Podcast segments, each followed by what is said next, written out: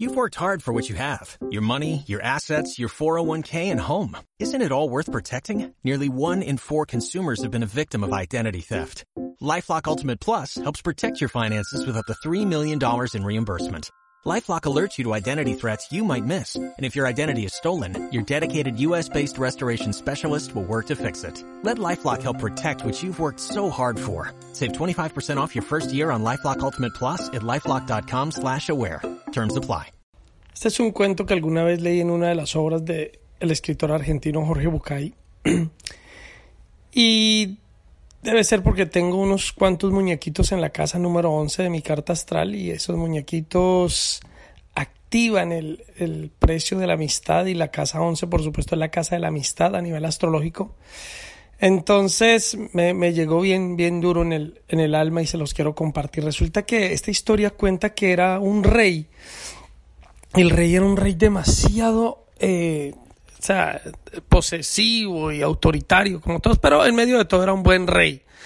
Solo que la única persona que lo sacaba de quicio y la única persona que él no soportaba y no resistía era el astrólogo, el astrólogo de palacio, porque siendo el que le daba las pautas de qué hacer y cómo hacerle y por aquí y por allá, de todos modos él no resistía que el astrólogo tenía más popularidad, que era más querido, que era más noble, más sencillo, que vivía sin tanta riqueza y sin tanto rollo. Entonces este astrólogo era un manacito todo así, todo chévere, todo llevadero, todo tranquilo. Y pues lo tenía todo porque en Palacio no le faltaba nada.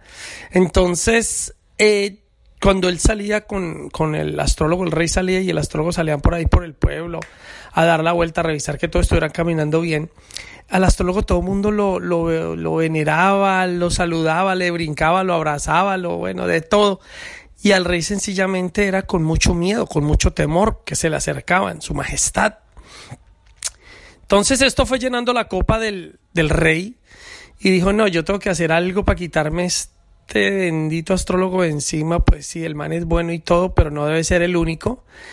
Y no soporto, no soporto esa popularidad, no soporto que lo venera ni el huevón ahí como si nada. Entonces voy a, no, yo tengo que terminar esto. Entonces hizo un plan entonces llamó a todas sus comarcas, eh, escribió, invitó a todos los pueblos que pertenecían a su reinado y les dijo pues que iban a celebrar el, cumpleaños del, astrólogo. Y esa, esa fiesta, mejor dicho, entonces todo el mundo, wow, el rey va a tirar la casa por la ventana celebrando y festejando el cumpleaños del astrólogo, wow, qué rico. Dio día libre prácticamente eh, era mandatorio asistir a esta fiesta, a este gran evento. Y pues así pasó. El personaje empezó la fiesta. Vino todo mundo, todo, había comida, bebida, había abundancia, había de todo.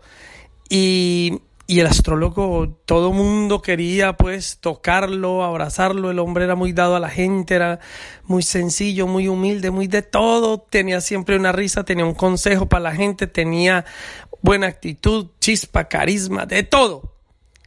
Ya el rey no aguantaba, no aguantaba, no aguantaba hasta que entonces ya llegó la hora antes de partir el cake y entonces el rey sube allá al, al estrado y entonces manda a callar la música, manda a callar a todo el mundo y dice muchachos, hoy es un día muy especial, muy especial, cumpleaños nuestro astrólogo. Entonces yo he querido hacer esta fiesta y he dado esa ordenanza de que fuera obligatorio venir porque es un personaje que, que siempre tiene la verdad en sus labios, que siempre tiene una palabra de voz, de aliento y pues siempre nos ha sacado de todos los problemas, entre comillas, que hemos estado por su sabiduría. Entonces el astrólogo estaba al lado, el rey agarró la, la ¿cómo se llama? La, la esta de su, agarró la espada. Y entonces, después de esas palabras, dijo, claro, el astrólogo nos tendrá que demostrar esta noche qué tan bueno es. Esa es la prueba. ¿Qué tan bueno es nuestro astrólogo? Entonces, el plan del rey era que le iba a preguntar si él sabía qué día se iba a morir. Entonces, cuando el astrólogo le respondiera cualquier estupidez, el rey pensaba quitarle la cabeza delante de todo mundo, decapitarlo y decirle a todo el pueblo, ups, era un farsante.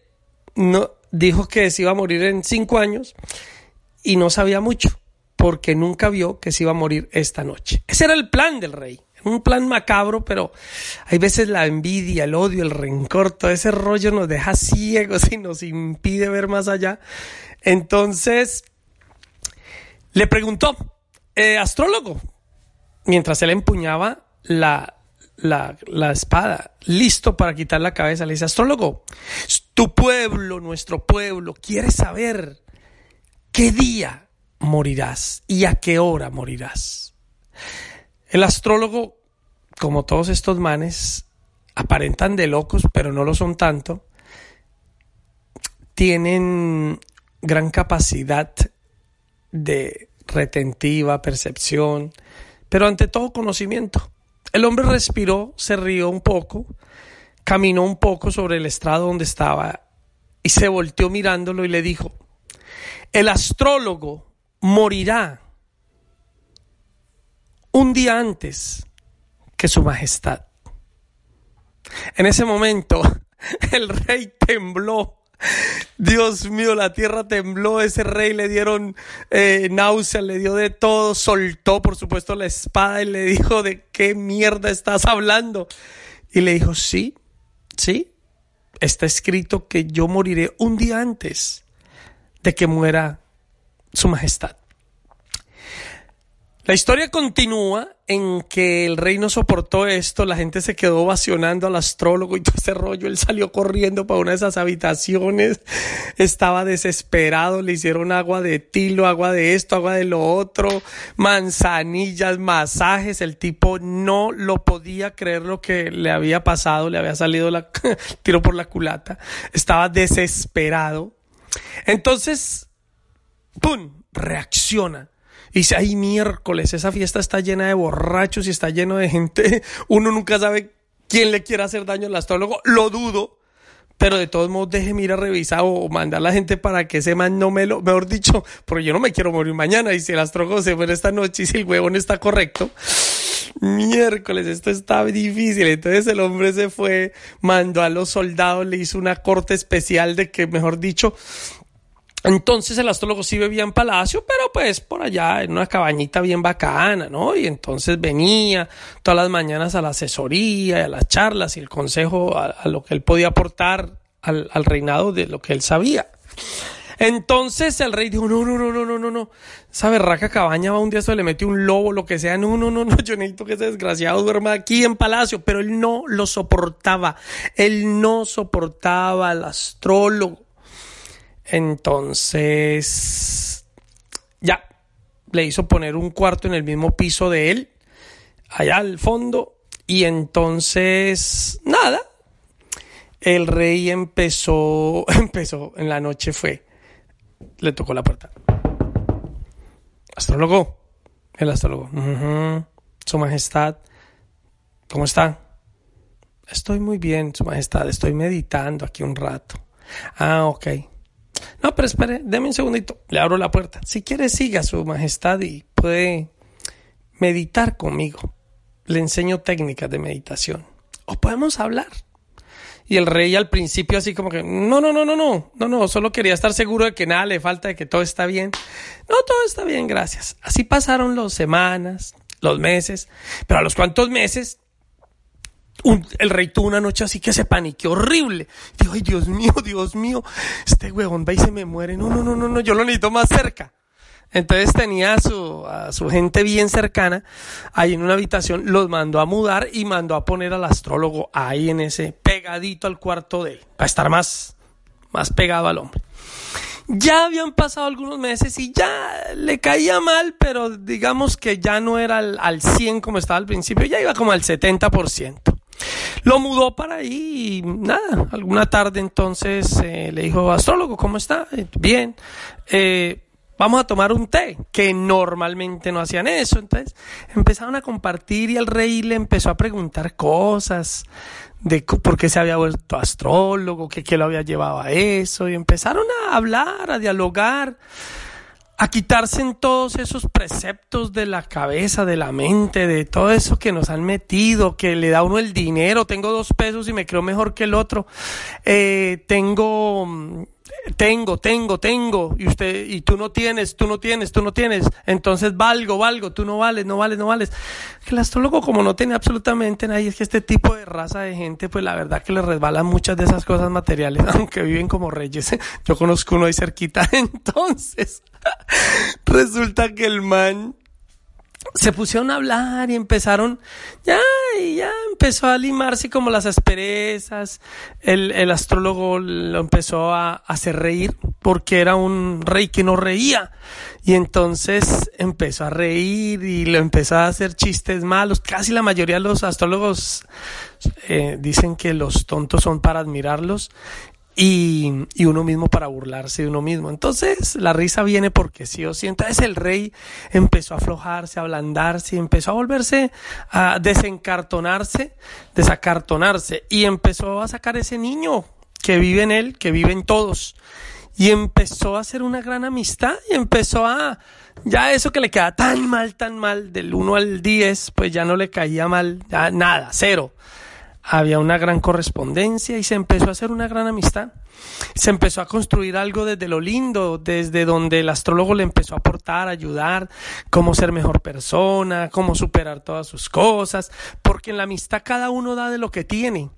Y entonces todos tenemos para dar y todos tenemos que aprender a recibir, que esa es la parte más difícil, ¿no? Dar es muy fácil, pero recibir es complicado.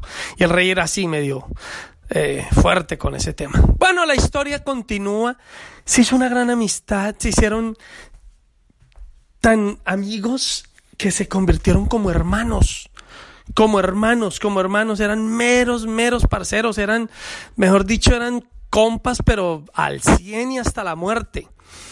Una cosa bella, bella, porque aparte que nació una amistad, nació una, una relación casi que sanguínea un día cualquiera, efectivamente, el rey fue a tocar la puerta como todas las mañanas y el astrólogo no le contestó. Abrieron la puerta y estaba estaba agonizando. Tranquilo. Como cuando no tienes deudas, como cuando no tienes pedos, cuando no tienes rencores. La mirada es profunda y la tranquilidad y esa energía pues se penetra en los poros de quienes rodean. Porque hay la necesidad de dejar toda esa buena vibra. Y entonces él ya partía. Pero solo estaba esperando agarrarle la mano y abrazar a su gran amigo el rey para poder morir en paz. Y murió. La historia continúa y pues muy lamentable la cosa, pero el rey no se sabe si era porque el astrólogo sabía tanto o si era porque de verdad estaba escrito, pero el rey no pudo soportar la partida de su gran, gran hermano, de su gran amigo. Y al otro día murió. Los enterraron juntos. Y la moraleja de todo esto es que muchas veces Conocemos la gente, pero resulta que le subimos el vidrio. Nos hacemos los tontos, los locos, porque lo tenemos todo, tenemos un poquito más que esa persona, pero ¿saben qué? Cuando uno se da la oportunidad de descubrir a alguien y ojalá que por ahí, por ahí le caiga un poquito mal, es tan bacano descubrir que es que somos el uno reflejo del otro y me cae mal es por algo, tal vez que solo esa persona o estando cerca de esa persona lo voy a poder entender y me va a poder ayudar. Pero soy un convencido total de la amistad. Siempre he dicho que los matrimonios se acaban, las relaciones algún día mueren, los hijos parten, el dinero se acaba, em, los jubilan, los empleos se van, los reemplazan. Todos somos como fichas de, de ajedrez que tarde que temprano nos ponen en jaque mate. Y si no lo hacen en el plano terrenal, en el plano espiritual sí hay un, un, tenemos todos un fecha de vencimiento y hay que partir sí o sí. Pero ¿saben qué no pasa? Un gran amigo. Y les quise contar esta historia y gracias por haberse quedado hasta el final, porque ustedes son mis grandes, mis grandes hermanos. En la mera, mera buena.